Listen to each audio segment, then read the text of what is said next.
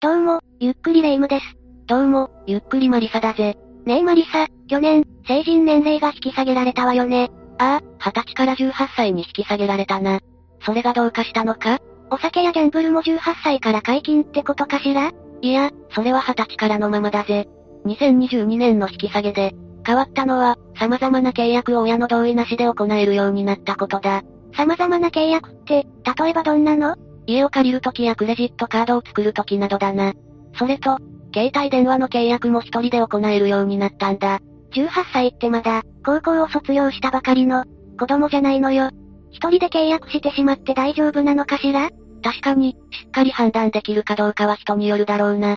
家族は、18歳になるまでに、そのあたりをしっかりと教えないといけないぜ。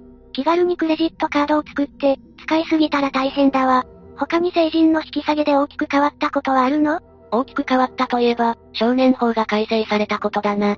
今回の引き下げに合わせて、18歳と19歳は特定少年となったんだ。特定少年は原則として、大人と同じ裁判を受けることになったんだぜ。逆に、それまでは20歳未満は死刑がなかったのかしらいや、数は少ないが死刑が確定した例があるぜ。その事件の犯人は未成年だったんだ。ええそうなの少年法改正前にもかかわらず死刑が確定したってことは、相当な事件だったんじゃないああ、少年法に波紋を呼んだ事件でもあるぜ。どんな事件だったのか教えてほしいわ。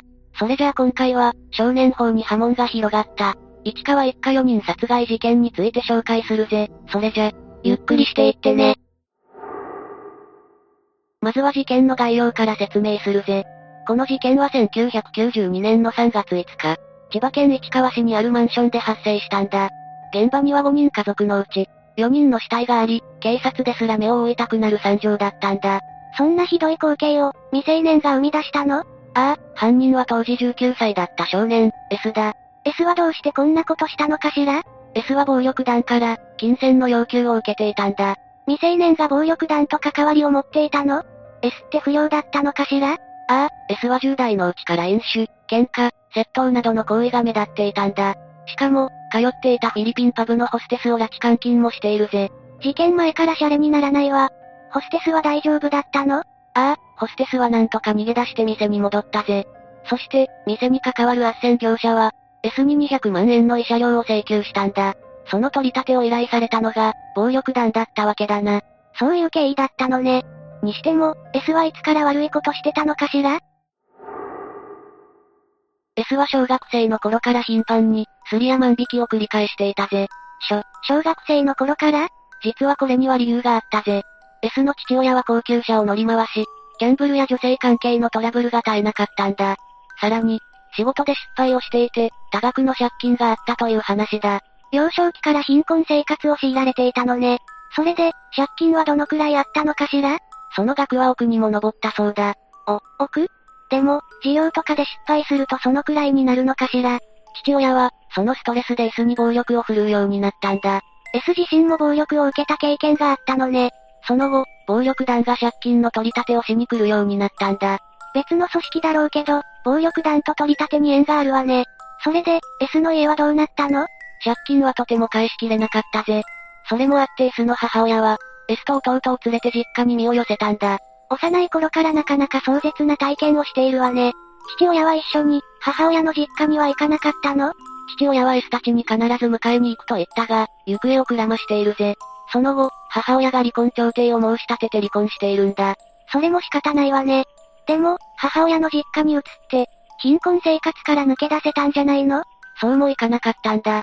借金取りの取り立ては実家にまで及んだんだぜ。そのせいで母親は、またも S と弟を連れて葛飾区のアパートに移ったんだ。都内のアパートって家賃も高そうだわ。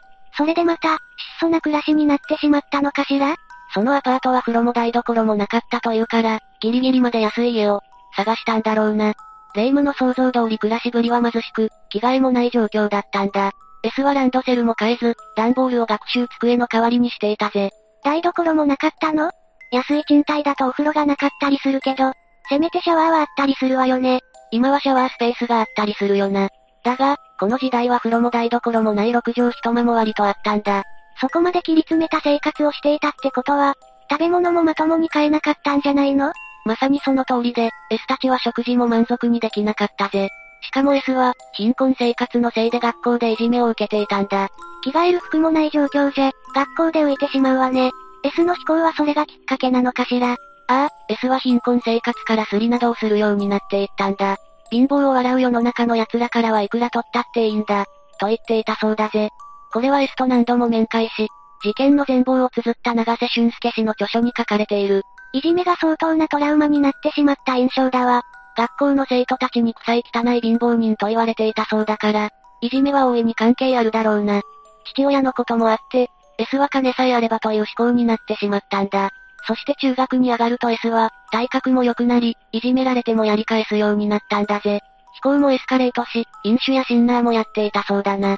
いじめがなくなったのはいいけど、薬物なんかして高校に進学できたのかしら進学はできたが、S は高校を中退してしまったぜ。それからはいろんなアルバイトをしていたようだ。仕事を始めたなら、貧困生活から抜け出せそうだわ。この頃の S は貧困どころか遊び歩いていたぜ。え、そんなお金があったの母方の祖父から、たびたび数万円の現金を夜遊び代としてもらっていたんだ。それだけじゃなく、高級車を祖父に購入してもらったこともあったぜ。祖父はお金に余裕があるようだけど、何をしている人だったの S の祖父はやり手で、親の家業を年商10億の事業にまで成長させた人物なんだぜ。それならお金もあるわね。でも、さすがに S にお金を与えすぎじゃないかしら祖父は S の父親の件で負い目を感じていたそうだ。金銭の支援だけじゃなく、高校中退した S を自分の店で働かせたりもしていたぜ。その反動で甘くしてしまったのね。真面目に働いていたならいいけど、S の働きぶりはどうだったの ?S が出勤すると店の金がなくなるという現象が続いていたぜ。絶対に S が盗んでるわ。祖父もそう思って、真っ先に S を疑ったんだ。もともと素行も悪いし、タイミングも同じだし、疑ってしまうのも無理はないわね。だが、S は身に覚えがなかったそうなんだ。疑われて腹を立てた S は、寝ている祖父を襲撃したぜ。これで祖父は失明するほどの大怪我を負ったんだ。いくら腹が立ったと言ってもやりすぎだわ。でも、祖父に疑われてショックだった部分もあるのかしらそうかもしれないぜ。このあたりから S は薬物を乱用するようになったんだ。そして同時期に、母親に金を出してもらって一人暮らしを始めたんだぜ。どんどん悪い方へ行ってしまうわね。最初に話してたホステスの拉致監禁も、この頃に起こしたのかしらその事件はもう少し先になるぜ。実は S は、その前に、別のフィリピンパブのホステスと結婚しているんだ。それじゃあ妻がいたのに、他のホステスを拉致監禁したの微妙なところだな。S の妻だった女性は監禁当時、病気の姉を心配して、帰国していたんだ。S は彼女に会うために2度ほどフィリピンに行ったが、会えないという状況だったんだぜ。意外と情熱的に愛していたのかしらだが、旅費は祖父の家から盗んでいるぜ。窓ガラスを割って侵入し、現金110万円を奪っているんだ。祖父からしたら泣きっ面に蜂だわ。もしかしてだけど、妻に会えなかったから他のホステスを拉致したのかしらそこの関連性はわからないが、ありえそうだな。妻の帰国から拉致発生まで、1ヶ月も経っていないんだ。それで、いよいよ暴力団が動くのね。ああ、監禁事件の慰謝料で取り立てを依頼された暴力団が、S 宅に押しかけるんだ。車の窓ガラスを割り、翌日には S に激しい暴行を加えたぜ。いくら素行が悪くても、19歳の少年が、プロの暴力団に暴行されたら叶わないわよね。ああ、当時の S は暴力団を恐れていたんだ。これがきっかけとなって一家4人殺害事件が起きてしまったんだぜ。慰謝料を盗もうとしたのはわかるけど、どうなったらこの事件に結びつくのかしらまず最初に接触があったのは、被害者一家の長女だったんだ。S が動き出したその日、被害者一家の長女は深夜まで勉強をしていたんだ。深夜まで勉強するなんて真面目だったのね。当時、長女はいくつだったのかしら ?15 歳の高校1年生だったぜ。真面目なだけじゃなく優しい少女で、中学の3年間、毎日妹の保育園の送迎をしていたほどだ。中高生って遊んだり部活に打ち込んだり、好きなことをする時期よね。そんな時期に勉強から妹の送り迎えまでするなんて、本当にいい子だわ。本来なら、S とは全く縁のない真面目な子だな。だが、この夜に外出したことから悲劇が始まるんだ。外出勉強中にシャーペンの芯が切れて、コンビニまで買いに行ったんだぜ。深夜って言ってたけど、何時くらいだったの長女が買い物を済ませたのが2時前だ。そんな時間に出歩くなんて危険だわ。その通りだぜ。そして帰宅する長女の後ろには、S の乗った車があったんだ。え、まさかだけど、そのまさかで、長女は S の車に追突されたぜ。一応聞いておくけど、たまたま事故が起きてしまったのかしらいや、S は少女を暴行するためにわざと追突したんだぜ。S は倒れた長女に優しく声をかけ、病院に連れて行ったんだ。優しい演技をしていたんだわ。病院での治療の後、S は家に送ると言って長女を再び車に乗せたぜ。ちょっと、夜中に怪我をしてきたのに、病院は家に連絡しなかったのそこは不思議だが、S の演技が上手かったんだろうな。最初に車に乗ったのも、S が優しく声をかけたからだと思われるぜ。 15歳の女の子だし、S をいい人だと思ってしまったのね。だが、S は帰りの車で表変するんだ。ナイフを突きつけて頂上を脅し、実際に切りつけもしたんだ。いきなり切りつけられるなんて、恐ろしいわ。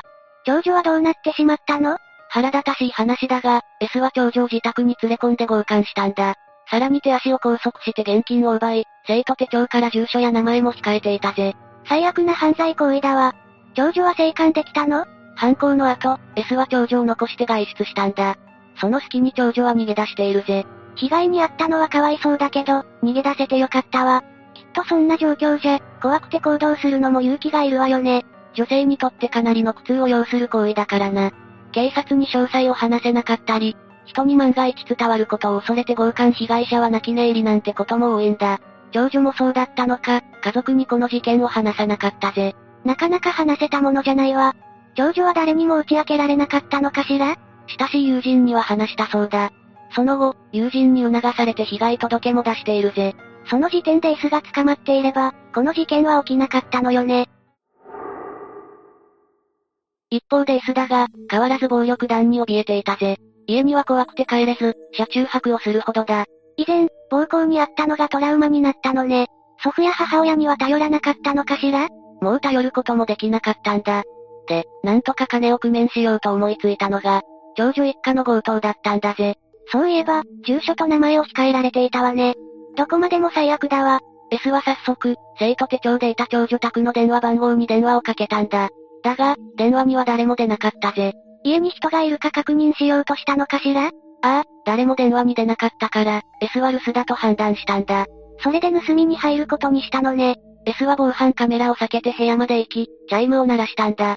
しかし応答はなく、試しにドアを開けると施錠がされていなかったぜ。マンションとかオートロックだと施錠をしない人もいるわよね。こうやって住人以外が入り込めちゃうんだから、施錠は絶対にした方がいいわ。その通りだな。そして S はそのまま長女宅に侵入したんだ。家の中では、83歳の長女の祖母が一人で眠っていたぜ。人がいるんだから、通報を恐れて撤退しなかったの年寄り一人くらいなら力で負けるわけがないと判断したのか、S はそのまま現金を探したんだ。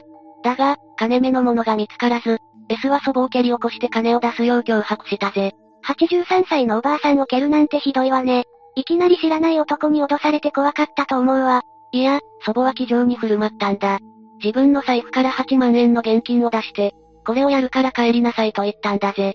本当は怖いはずなのに、勇気のある人だわ。だが、S はその態度に逆上し、暴行を加えるんだ。祖母は抵抗し、通報しようとしたんだが、電気コードで考察されてしまうぜ。 8万円を受け取って帰って欲しかったわ。それでも腹が立つけど、おばあちゃんが殺されるよりはマシだわ。その後、S はどうしたの祖母の殺害後、不運なことに長女と母親、そして次女が帰宅してしまうんだ。S は彼女たちに包丁を突きつけたぜ。刃物を持った男の前では何もできないわよね。だが、母親はひるむことなく S に食ってかかったんだぜ。祖母も母親も、とても強い人だわ。S はその後どんな行動をしたの ?S は母親の背中を5回も刺しているんだ。この傷で母親も死亡してしまうぜ。 5回も刺すなんて、殺意があるにしてもひどすぎるわ。だが後の S は、動きを封じるためで殺意はなかったと供述しているんだ。とても信じられないわ。でも、まだ S は止まらないのね。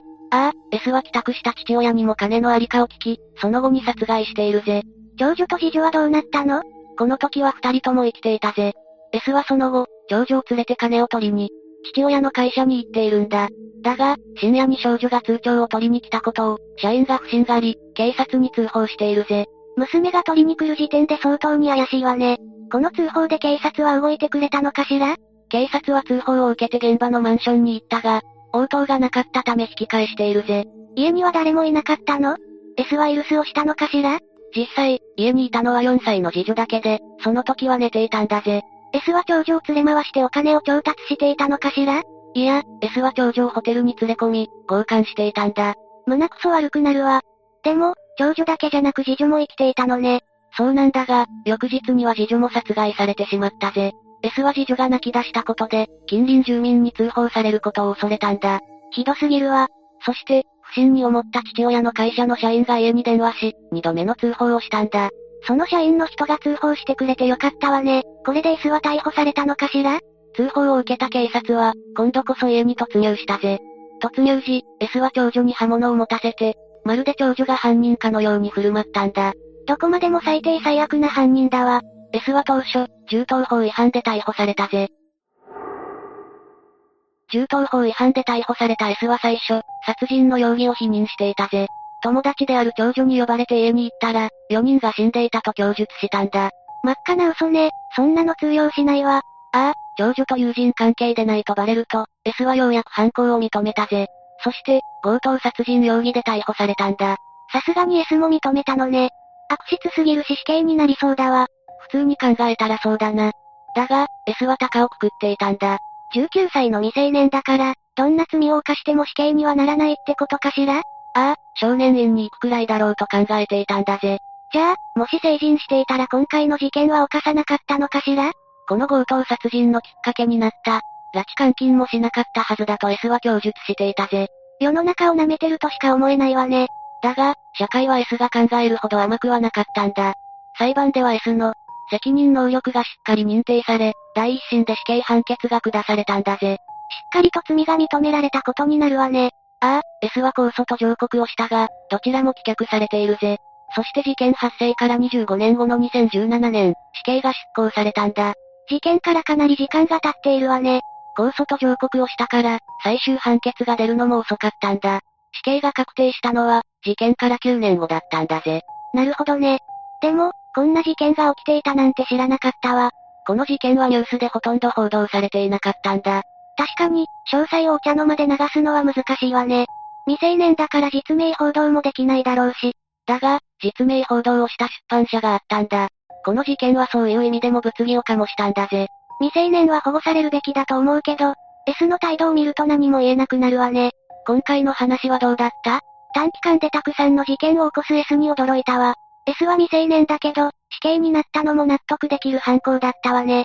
少年法が疑問視されるきっかけになった事件の一つだからな。実名報道の是非も合わせて、少年法のあり方に疑問を持つ人は多かったんだ。でも、今回の事件はかなり異例の判決だわ。裁判長はどういう判断をしたのかしら裁判長は犯行は残虐、冷酷。金目当てに何の落ち度もない4人もの命を、理不尽にも奪うという身勝手な動機で、類稀な凶悪犯罪とまで言っているぜ。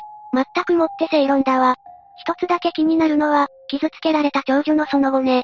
幸せになっているといいんだけど、何かわかってないの生き残った長女は結婚し、両親の夢だったヨーロッパでの生活を実現しているぜ。幸せそうに暮らせていて安心したわ。というわけで、今回は市川一家4人殺害事件について解説したぜ。それでは、次回もゆっくりしていってね。